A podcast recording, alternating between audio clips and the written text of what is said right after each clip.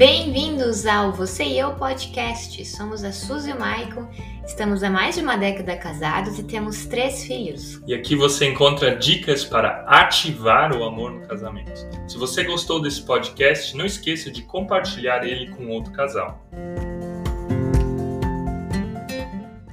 Devocional de casal, bom dia, seja você bem-vindo, seja você bem-vinda a mais um devocional de casal. Esse é o último dessa semana. Nós temos ele sempre de segundas até sexta-feira, às 8 horas da manhã.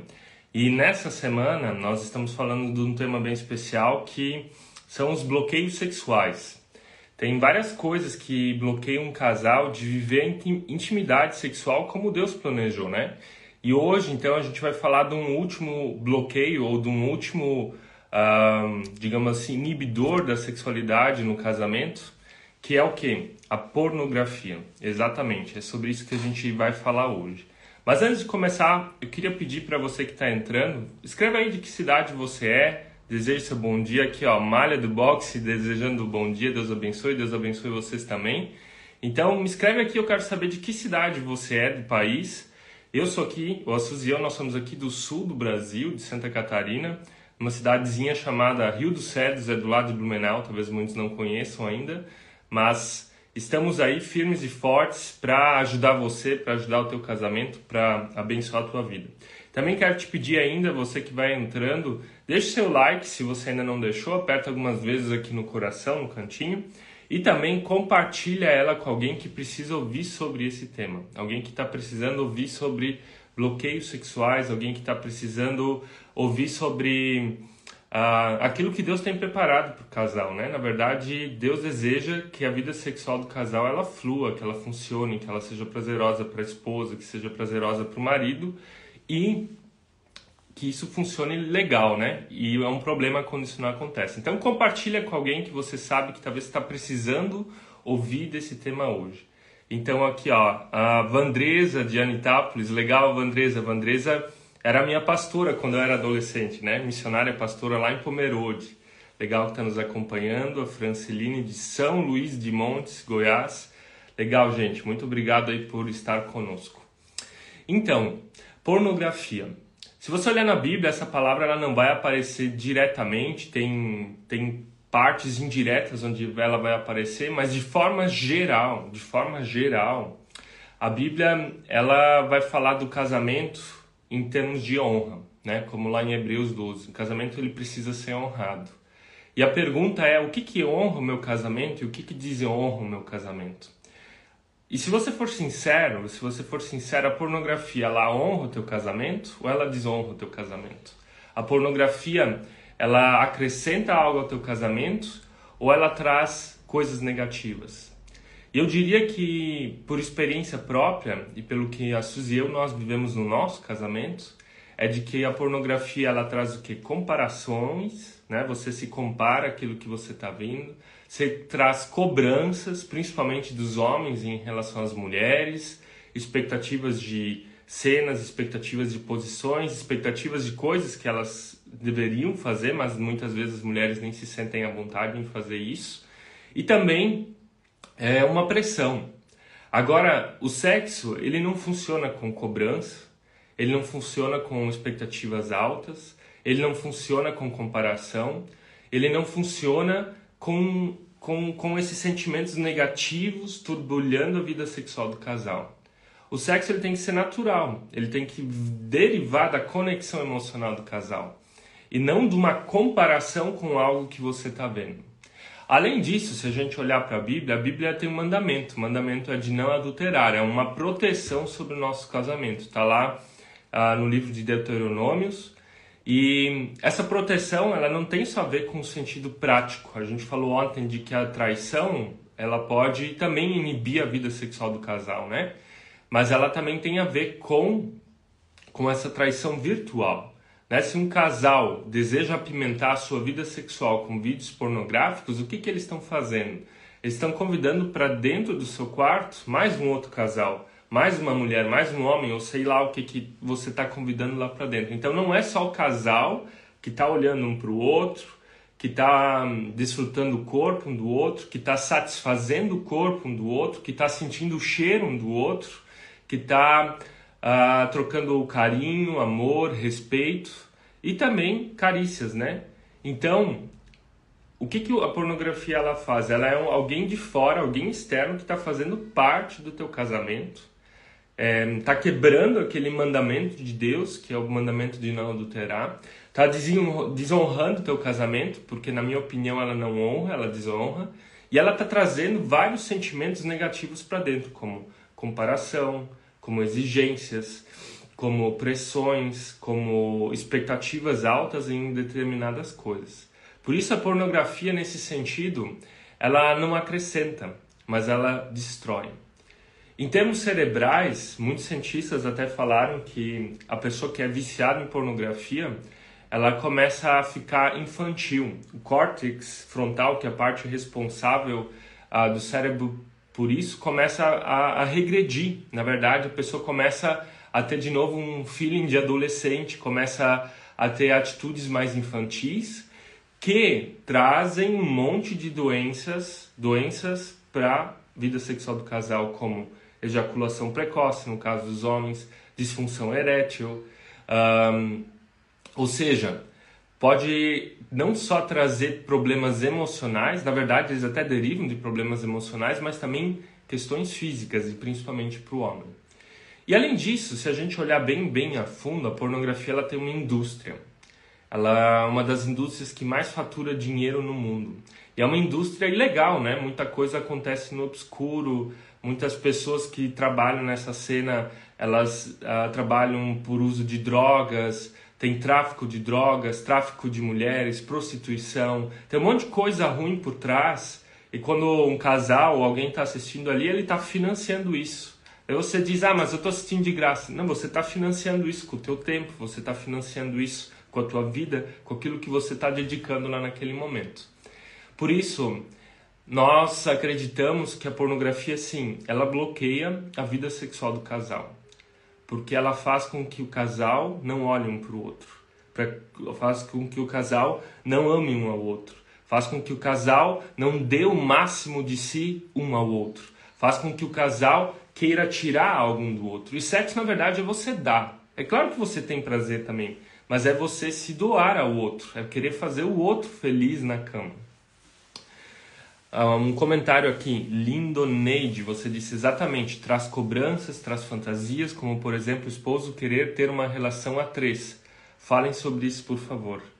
Exatamente. O sexo no casamento ele foi criado por Deus para duas pessoas, homem e mulher, não para dois homens e uma mulher, não para duas mulheres e um homem. Então, o próprio fato de você já ligar uma TV, de você ligar um celular, de ligar alguma coisa que, tra que, que faz vocês como casal verem uma cena pornográfica, já é uma terceira pessoa no mundo virtual. Até mesmo estava escutando uma história do pastor Hernandes, né, Hernandes Dias Lopes, onde ele falou que um pastor ele queria que a esposa dele transasse com o melhor amigo dele e ele queria olhar essa cena.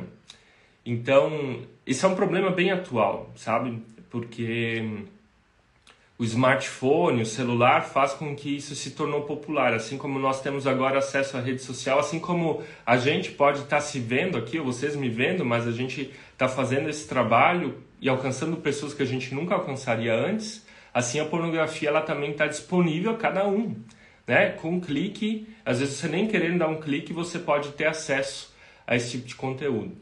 Mas o plano de Deus é bem claro, tá? O plano de Deus é bem claro.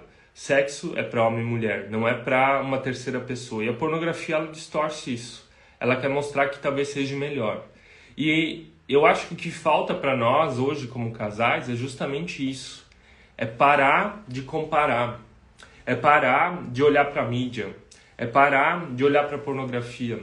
É parar de olhar para tudo que está borbulhando ali que parece ser bom mas é começar a ser grato, é começar a ser satisfeito com o marido que nós temos, é começar a ser grato e satisfeito com a esposa que nós temos e aprender a valorizar as coisas boas, aprender a, a tirar o melhor do corpo, do nosso corpo, na verdade, não do corpo do outro, mas tirar o melhor daquele momento, né? De aprender a desfrutar desse momento. Eu acho que esse que é o desafio.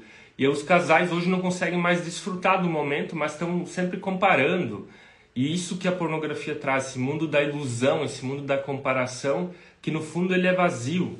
Né? Você já viu um, alguém viciado em drogas que é feliz? Você já viu alguém viciado em álcool que é feliz? Você já viu alguém viciado em sexo que é feliz?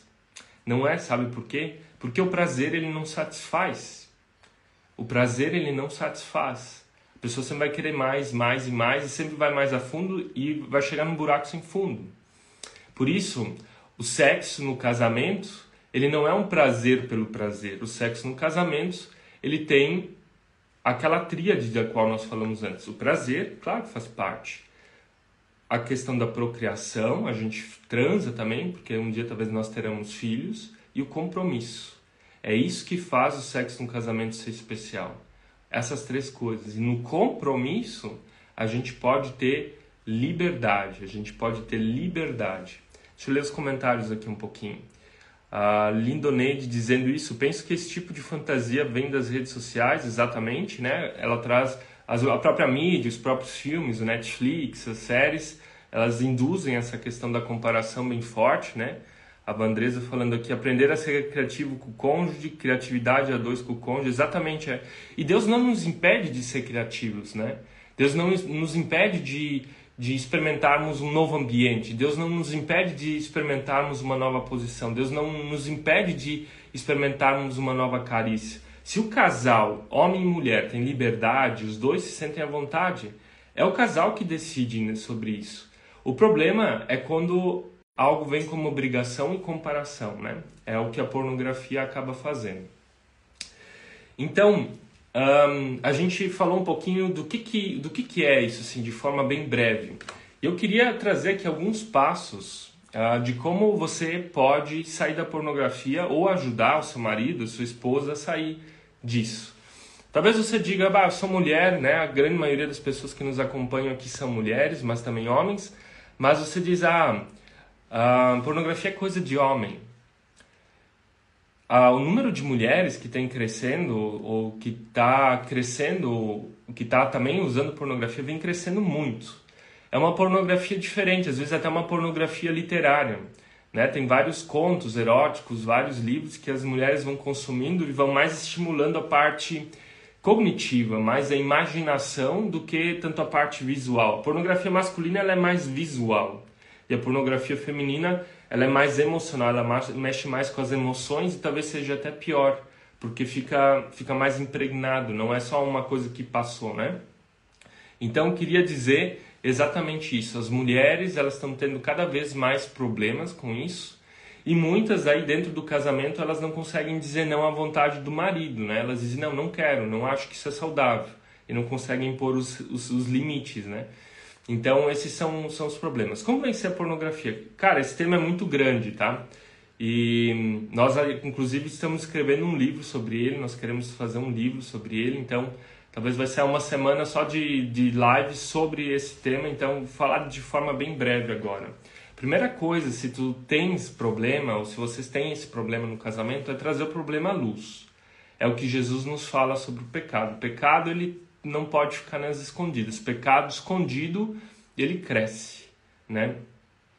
E a pornografia, ela tem justamente essa questão de que as pessoas, elas não trazem à luz. É um, é um vício secreto. É difícil você saber que alguém está viciado. Claro, tem sinais que você pode perceber mas é um vício no, no escuro do quarto. Alguém que tem problema com álcool, com drogas, fica claro que a pessoa tem, falta dinheiro, tu vê a pessoa bambaleando na rua, uh, sai algum comentário, mas a pornografia geralmente não. É aquela, aquele problema do quarto, do silêncio do quarto. Então, o primeiro grande passo, o primeiro grande passo para a libertação é trazer o problema à luz. É claro que se teu marido tem problema para isso, você não vai escrever nas redes sociais que ele tem problema com pornografia. Mas é vocês, é você é, procurar um conselheiro, procurar uma conselheira, conversar sobre isso, de você perceber, poxa, por que, que, por que, que eu tenho problema disso? Segunda coisa é quando se tem problema com pornografia, é não correr sozinho. É não achar que a gente vai conseguir resolver tudo sozinho, porque não vai. Você precisa de pessoas ao seu lado. Se o primeiro passo é trazer isso à luz, o segundo passo é trazer pessoas para junto de você. Tanto é que na igreja a gente tem a comunhão cristã, a gente precisa de outras pessoas ao nosso lado para nos ajudar na caminhada de fé. E para superar um vício, e qualquer vício, por exemplo, os alcoólicos anônimos, eles têm grupos de apoio, né? eles têm pessoas à sua volta que os ajudam a superar isso. E a pornografia é um vício, é como, como droga, como qualquer outra coisa. Então você precisa de amigos de confiança e de preferência largar aquelas pessoas que vão te levar a esse mundo. De preferência cortar qualquer tipo de contato de WhatsApp, grupos de WhatsApp onde a galera vai recebendo esse tipo de conteúdo, cortar todo tipo de vínculo. Ou seja, se cercar de bons amigos e largar aqueles amigos ruins. Se pensarmos um pouco no Salmos 1, né? Ele nos aconselha de não andarmos no caminho dos escarnecedores, né? Mas nos firmarmos na lei do Senhor. Então, não andar com aqueles que vão te levar para o mau caminho, mas se cercar das, boa, das boas companhias. Um outro passo é você ter uma privação total. Se você sabe que tem problema, se você sabe que é uma dificuldade tua, não vá com o celular no banheiro, não fique com o celular sozinho no quarto, não fique com o computador sozinho no quarto, que eu quase acredito que o problema hoje em dia não é mais o computador, mas são geralmente os celulares, os smartphones. Então, coloque regras, seja, seja rígido com você mesmo, né? Para que você uh, possa estar vencendo isso. Uma quarta coisa é questione, né? Questione, um, questione as tuas motivações. E aqui eu vou dizer assim, ó, a pessoa que, que é viciada e que tem problema em pornografia, eu diria que ela não começou a usar pornografia porque ela é pervertida. Talvez você diga, ah, é coisa de caráter, não, não sei o quê. Mas no fundo é uma questão de identidade. É uma questão de intimidade e de intimidade com Deus. Sabe, quando você tem um sentimento de vazio, aquilo precisa ser preenchido de alguma forma. E a pornografia ela dá uma falsa sensação de intimidade. E no fundo é isso. A pornografia é uma busca de preenchimento dessa intimidade. Né? Então a pessoa está procurando um, definir a sua identidade, está tentando buscar algum tipo de afirmação, talvez uma afirmação de pai, uma afirmação de mãe que você não teve, que aquele filme, que aquela cena ela te dá, ela mostra, poxa, você é homem, você é macho, você é mulher, né? Eu te admiro. Na pornografia não tem ninguém criticando a pessoa, mas só afirmando nesse sentido, né, fazendo o que ela quer. Então, no fundo, no fundo, no fundo, se você questionar suas emoções, são é uma busca mais profunda, é uma busca por intimidade, uma busca por identidade.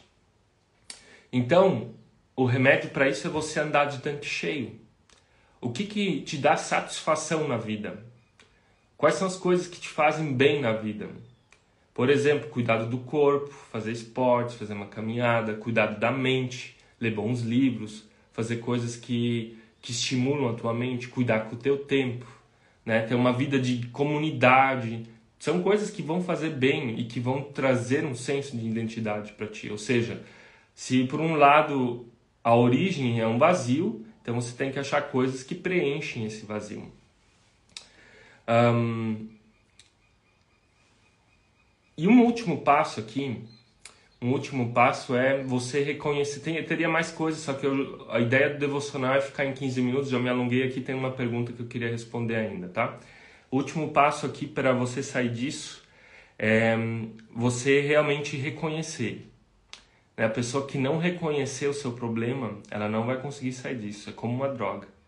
Então, demos alguns passos aqui para você identificar, para você talvez ajudar o teu marido, para você se ajudar. E aqui tinha uma pergunta e a pergunta era: se você desconfia, como chegar para conversar com essa pessoa? Se você desconfia que o seu cônjuge está usando pornografia, como como tocar nessa conversa?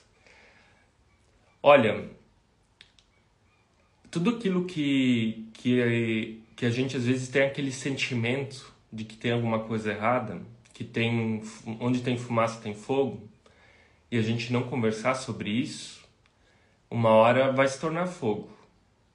Né? Aquela pedrinha no sapato que vai ficar três horas no seu sapato vai te dar um machucado. Então, a minha opinião é: quanto mais antes você tocar no assunto, melhor. E para tocar no assunto, por exemplo, não toque então em tom de acusação, né? Por exemplo, se for teu marido, ah, seu pervertido, ah, o que está fazendo de errado? Geralmente a outra pessoa, no caso, se for um marido consumindo pornografia, a mulher ela vai se sentir também com a baixa autoestima, né? Por que, que ele está procurando isso fora e não em mim? Mas nunca comece a conversa com tom de acusação, com ataques pessoais, com rebaixamento, mas tentem achar soluções, tentem achar a origem dele fazer isso e soluções. Mas não deixem de conversar sobre isso. Se você tem o sentimento de que isso está no ambiente, em algum momento isso pode se tornar muito grande. Então é melhor você tocar nesse assunto antes que isso se torne uma coisa gigante, que se torne uma coisa que não tenha mais controle. E o que é quando não se torna mais controle? É quando isso daí sai só do consumo da pornografia, mas se torna em atos reais, se torna em traição, adultério, ou até muitas das coisas que a gente vê por aí, como própria pedofilia, ela não vem só de pessoas que elas têm uma doença, né? Mas elas são induzidas pela própria pornografia que leva a isso, né? Então eu vou ler ainda aqui os comentários de vocês e daí nós vamos uh, terminando esse devocional, essa live de hoje, tá? Vejo que a enxurrada da pornografia hoje é muito acessível, isso gera fantasia e desejos irreais no casamento, exatamente. É aquilo que a gente falou antes, né? Como esposa, estou orando muito para que Deus tire essa vontade do coração dele. Creio que ele pode, pois tenho sofrido com isso. Algo que pode ajudar, tá? Um, é justamente o teu marido fazer algum curso. Tem vários perfis por aí que estão ajudando homens, principalmente, a se libertar do vício da pornografia. Então, você tem que orar, claro, faça a tua parte, ore como se tudo dependesse de Deus mas ele tem que começar a agir, ele tem que começar a fazer a parte dele, ele tem que começar a perceber que é algo que é prejudicial para o casamento. Se você tem que mostrar a tua insatisfação também, você tem que mostrar que você não concorda com isso e tem que mostrar que não é de acordo com isso. Uh, e ao mesmo tempo te mostrar uma esposa, alguém que está do lado dele e que tu quer auxiliar ele a, a superar esse vício. Tá? Gente, qualquer dúvida, qualquer um, Coisa que vocês precisarem, nos escrevam aí no direct, estaremos respondendo assim na medida do possível. E o nosso devocional de casal tem, uma, tem na semana que vem de novo, de segunda a sexta-feira às 8 horas. Você é nosso convidado, nossa convidada. Não esqueça de estar presente conosco, tá? Que Deus abençoe o dia de vocês. E eu quero orar ainda por ti. Eu quero orar pelo teu casamento, pela, pela, por essas situações que não são fáceis mas que são necessárias, né? São necessárias de serem conversadas, são necessárias de serem resolvidas, porque quando elas são resolvidas, a vida sexual no casamento ela também fica mais plena, fica bem melhor, tá bom? Deixa eu orar contigo. Amado Senhor, eu quero te pedir para todas essas pessoas que estão nos olhando agora, nos ouvindo agora, que tu possa hum, estar abençoando elas no seu casamento, na sua vida sexual e que tu principalmente possa estar trazendo libertação sobre esse tema que nós conversamos, que é a pornografia, sobre maridos viciados em pornografia, sobre mulheres viciadas em pornografia, sobre casamentos que estão prestes a ruir por causa disso, por causa da comparação, da frustração, por causa de todos esses sentimentos negativos que ela tem trazido para dentro do casamento e da vida sexual no casamento. Senhor, nós cremos que tu é o Senhor do céu e da terra, que tu nos dá vida eterna e que essa é uma situação muito pequena para tu resolver, mas queremos pedir a tua intervenção para que tu possa trazer cura para dentro desses casamentos, para que tu possa trazer cura sobre a vida desses maridos, para que tu possa trazer cura sobre a vida sexual daqueles que estão viciados em pornografia, Senhor. Amém. Que Deus abençoe vocês e nos vemos então na semana que vem, na segunda-feira às 8 horas. Valeu, gente. Tchau, tchau.